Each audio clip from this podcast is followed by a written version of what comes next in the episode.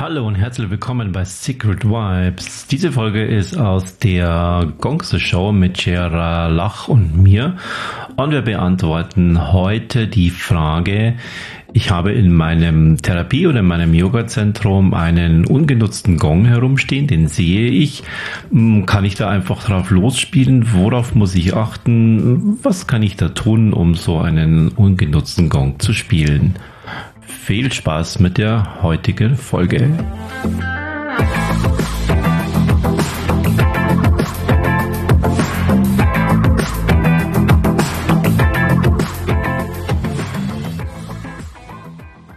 Die hat den jetzt entdeckt, hat vielleicht irgendeine Form von Mellet oder auch keins, schnippt ein paar Mal dran rum und sagt, wow, das kommt ja was rüber.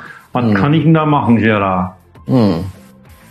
Also erstmal ist es ja total schön zu sehen, dass es da jemanden gibt, diese Frau an deinem Beispiel, die jetzt wieder Lust hat, sich diesem Gong zu widmen. Denn offensichtlich gab es ja irgendeinen Punkt in der Vergangenheit, der dazu geführt hat, dass der Gong irgendwann mal angeschafft worden ist oder man den für hübsch befunden hat und in die Deko da reingepasst hat. Ähm, das weiß man ja manchmal gar nicht ganz genau, wie die Vorgeschichte gewesen ist. Und äh, dass sie da jetzt auf Tuchfühlung geht und den anspielt und merkt so, wow, da ist was, da ist irgendwas, was, was mich fasziniert, finde ich erstmal eine ganz schöne Ausgangsvoraussetzung. So. Mhm. Eigentlich die wichtigste Basis, um überhaupt mit so einem Klanginstrument oder einem Klangheilinstrument, wenn man es denn so nennen darf und nennen möchte, ähm, einen Weg zu beschreiten. Und der kann ja ganz unterschiedlich aussehen. So.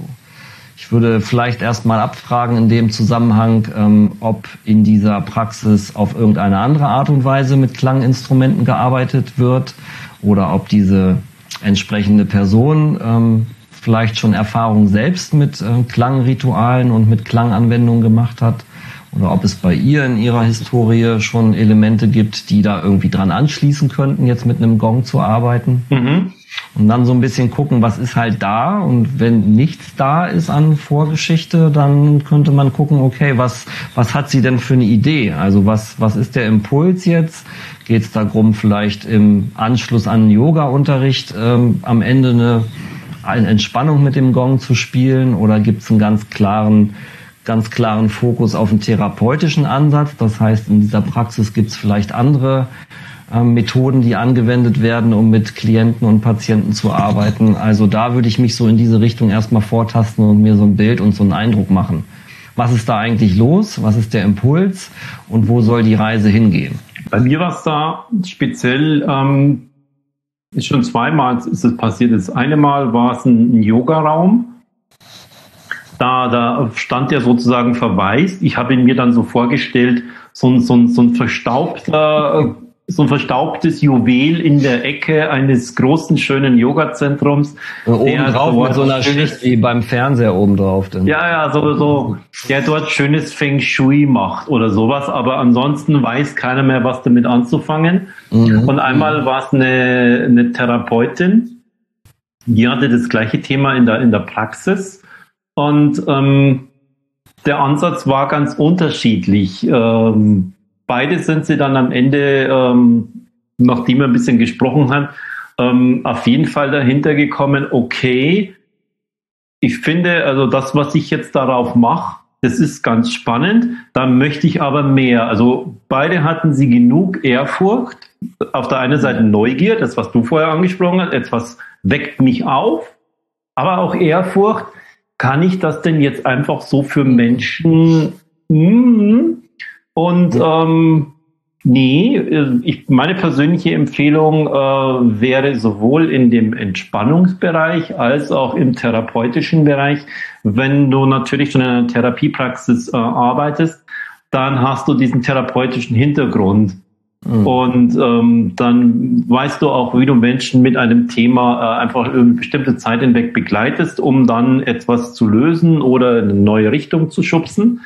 Ähm, und da kann der Gong sehr, sehr hilfreich sein und muss mal wissen, wie setze ich ihn dort ein. Und deshalb ist für meine persönliche Empfehlung, dort auch eine Ausbildung zu machen, die genau diesen therapeutischen Hintergrund einfach anspricht und auf der anderen Seite auch diese Ehrfurcht was kann ich damit alles machen? Wie, wie leise, wie laut, wie wild, wann passt's, wann passt's nicht? Mhm. Auch im, im Yoga-Umfeld, wo es eben auch um meditative Zustände oder um, um Entspannung am Ende von einer Yoga-Session geht, wo auch immer mal wieder Teilnehmer fragen, macht ihr da mal noch was mit dem Gong? Vor drei Jahren, da war noch die Silvia da und die hat ihn immer so schön gespielt und jetzt steht er nur rum und dann macht's bei irgendeiner, aha, ja, ich möchte das gern machen, aber ich weiß ja nicht, wie, wie mhm. geht's.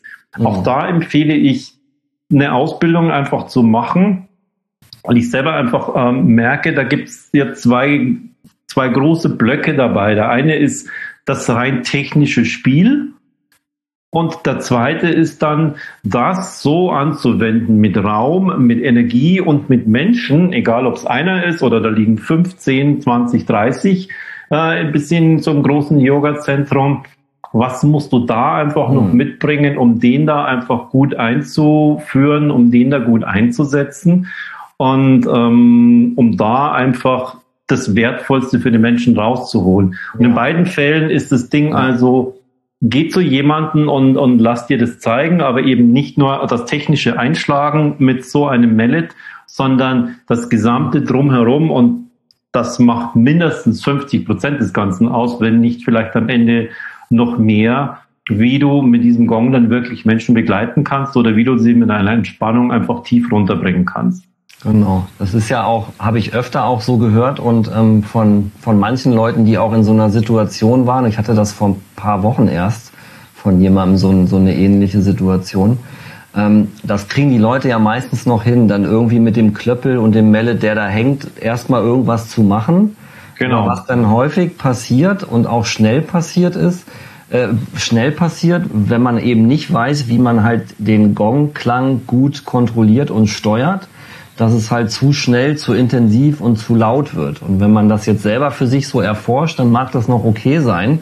Und wenn ich den Gong dann aber spiele und sage, ach, jetzt kommt hier in zwei Stunden kommt meine Yoga-Gruppe oder meine Therapiegruppe und dann mache ich einfach mal drauf los und dann gerät mir das ganze Ding da total außer Kontrolle und wird halt laut und überwältigend ja. und überfordert, dann kann das halt äh, für Menschen halt auch ähm, ja in dem Moment einfach eine Nummer zu krass sein, ne? wenn man da merkt, so boah, da geht so eine große Klang Nummer und so eine Klangwelle los und deswegen ist es gut, sich auf der einen Seite natürlich technisch daran zu tasten und auf der anderen Seite auch zu gucken, was, was steckt denn da energetisch hinter, was passiert denn dann bei den Leuten, wenn die das hören? Was passiert denn in so einer Lautstärkestufe? Was passiert in so einer und was passiert in so einer? Und nur wenn ich das ganze Spektrum kenne und mich in dem ganzen Spektrum des Gongs von kein Klang, Stille, leise, ist ja im Prinzip die Grundnatur des Gongs, ja, ist ja auch der eigentliche Klang des Gongs ist, dass er halt still da hängt und trotzdem ganz fein klingt und schwingt, schwingt bis hin in den, je nachdem wie hoch ich den Gong in den lauten Bereich reinbringen und reinfahren will. Mhm.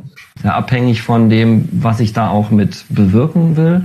Also sollte man sich einfach gut auskennen und das lässt sich in der Regel natürlich ganz gut ähm, erfahren und auch erforschen, wenn man sich da mit Leuten austauscht, die sich in diesen Räumen halt schon ein paar Jahre sicher bewegen können, als statt dass man sich das selber irgendwie herleitet, weil der Gong funktioniert halt anders als andere Instrumente. Eine Gitarrenseite, die schlage ich an und dann macht die einen Ton, das ist ungefähr sehr, sehr gut vorhersehbar. Bei einem Gong schlage ich den einmal an und dann habe ich plötzlich so eine, wie so eine Welle. Ich stehe am Strand und dann kommt so ein, so eine 5-Meter-Welle da angefahren und haut mich halt um. So. so ähnlich kann sich das anfühlen. Und das ist halt, wenn man da nicht gut drauf vorbereitet ist, auch als Teilnehmer, als Teilnehmerin, kann das halt, ähm, ja, einfach als sehr überfordernd auch wahrgenommen werden. Und das zu lernen und da reinzutasten, zu gucken, ähm, ist in vielen Fällen durchaus empfehlenswert.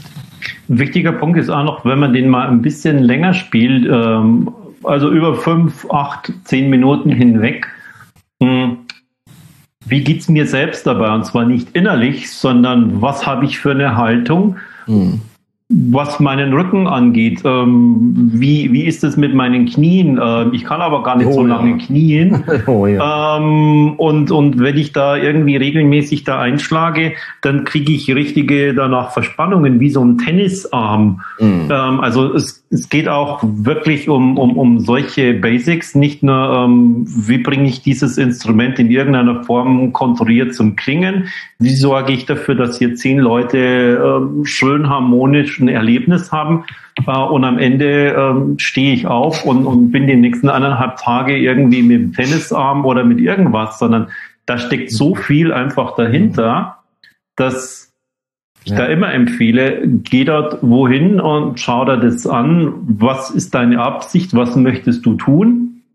Und dann such dir da einfach eine, eine Ausbildung aus, wo du begleitet wirst, wo du auch danach noch begleitet wirst. Und ich habe selber gemerkt, weil ich beide Varianten schon hatte. Meine erste Ausbildung, die ging damals bei Nanak über, über ein Jahr. Das waren zehn mhm. einzelne Wochenenden, wo dazwischen immer wieder so viel Platz war zu mhm. üben, zu spielen und ähm, einfach Erfahrung zusammen und danach auch wieder mit Fragen zu kommen und sagen, boah, ich habe dieses und jenes Erlebnis gehabt. Mm, mm. Meiner Meinung nach, deshalb mache ich es halt auch immer noch so, auch wenn es eine kürzere Ausbildung ist, ähm, wo, wo ich dazwischen noch einen Raum habe von ungefähr vier Wochen, ähm, ist meiner Meinung nach eine bessere Variante, als zu sagen, ich habe dann fünftägige Gongausbildung, gehe von Mittwoch bis Sonntag mhm. und dann supp, bist du so, so voll und so ja. beseelt und so viel tolle Energie mit diesen tollen Menschen und dann gehst du raus hast dann, dann noch gewissen Kontakt zu den ein oder anderen Kollegen, zu deiner Lehrerin, aber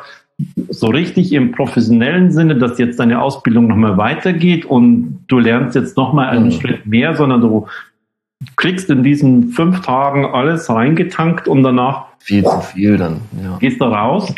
Ähm, musst du für dich selber wissen. Meine persönliche Empfehlung wäre ähm, mehrere über einen gewissen Zeitraum hin ähm, Wochenenden zum Beispiel ähm, sind relativ organisatorisch besser unterzubringen als Dienstag und Mittwoch.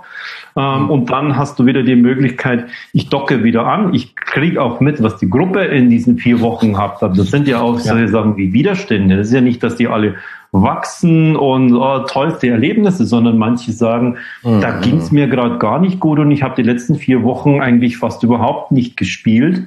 Ähm, mhm das macht auch was mit denen. Also alles macht was ja. mit denen und da kriegst du das eben dann auch mit. Ähm, nicht nur für dich alleine, nach deinen fünf Tagen Ausbildung bist du weg, sondern du kriegst es dir und deinen zehn Kollegen und Kolleginnen mit, was passiert da einfach und, und dann kannst du da einfach nochmal selber viel davon lernen.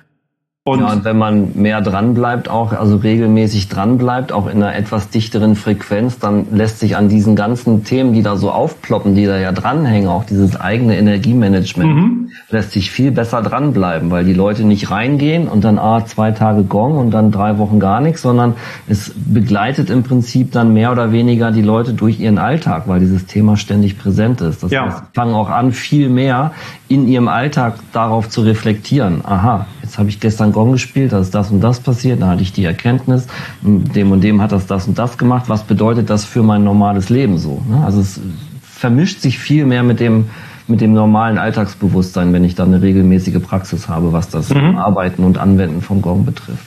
Ja.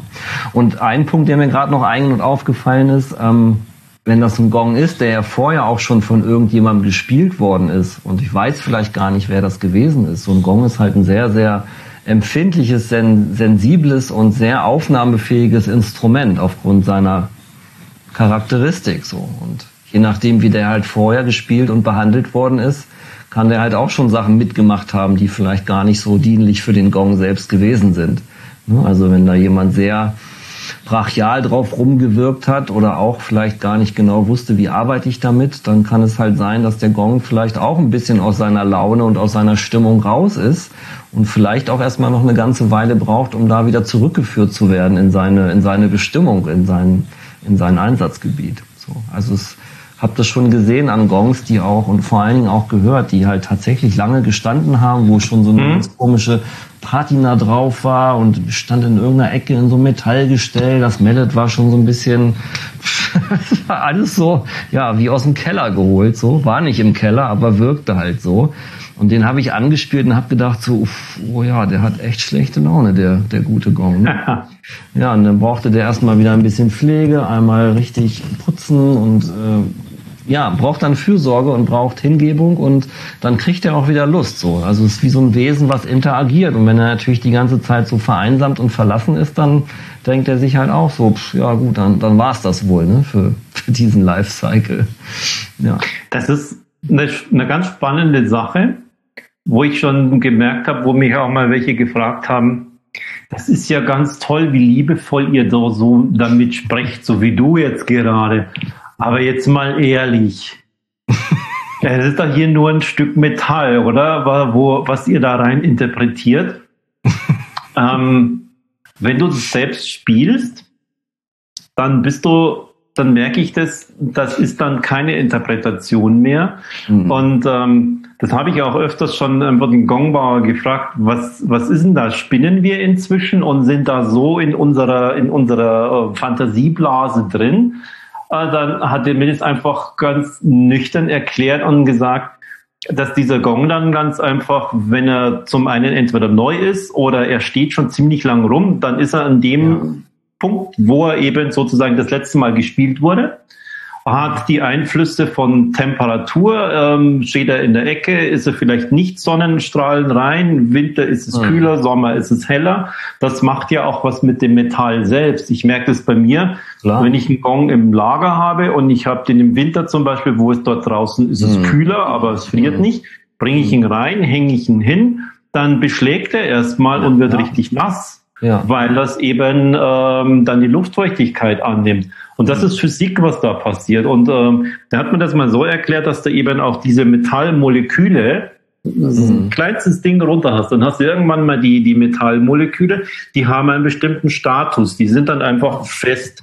Und wenn du den dann spielst, dann fängt es an, ja wieder zu lockern. Weicher wird, ja, klar. Ähm, und dann, dann kannst du richtig diese Metallmoleküle durch diese Schwingung, durch dieses Spiel wieder in eine Lockerheit reinbringen. Und wenn das jetzt längere Zeit Bei einer Massage, ne? Wenn dann passiert nichts. Genau. genau. Mhm. Also du, da passiert auf der physikalischen Ebene richtig was und das ist jenseits von mhm. äh, wir sind da in einer Fantasieblase, wir Gongspieler. Und so, Nur weil wir das nicht sehen können, ne? Das ist ja immer. Du, du, du, du siehst es nicht, der Gong sieht danach genauso aus, ja. aber selbst Laien können das hören. Ja. Ähm, ob du den jetzt nach, ähm, nach drei Jahren, so einen Gong, spielst du den mal an und dann, dann klingt er einfach wie ein Stück Blech. Ja. Und kümmerst du dich drum und, und spielst den jetzt wieder ein und entspannst das Metall mhm. wieder. Mhm. Und dann kommt wieder mal jemand nach, nach äh, dieser Zeit und sagt, ah, jetzt klingt das schon ganz anders. Hast du mhm. da gemacht? Mhm. Ich habe den nur regelmäßig gespielt und damit sein, sein einzelne, seine ganzen Bestandteile, seine Metallmoleküle wieder entspannt, also Spannung rausgenommen. Ja. Und dann wird er wieder weich und dann ist er wieder harmonisch. Ja. Das steckt also wirklich dahinter. Keine, ähm, wir sind so in unserer und oh, gleiche, das, gleiche, das auch Laien. Gleiche Prinzip wie in einer guten Beziehung. da braucht es auch von Zeit zu Zeit mal eine schöne, liebevolle Massage und Zuwendung, hm? und, Sanftheit und ansonsten wird alles zu hart und zu fest und zu steif und ja, irgendwie ja auch voneinander abgetrennt. Ne? Ja. Richtig. Ganz genau so. Also, also nochmal kurz sozusagen. Gong ja, kennenlernen ist Beziehungsarbeit. Und Beziehungsarbeit. Das ist, ist tatsächlich, ähm, und man hört es einem Gong an, wenn er nur rumsteht oder wenn er als pures Instrument gesehen wird, der, wenn er nicht gebraucht wird, in der Tasche im Keller bleibt. Und dann wird er hochgezogen ins Auto mhm. rein, wird aufgehangen ja. und gespielt der klingt anders als einer, der sozusagen als Teil im Wohnraum mit, so wie der jetzt hier, ja, wird regelmäßig gespielt. Da sind riesengroße Unterschiede. That's true. ja.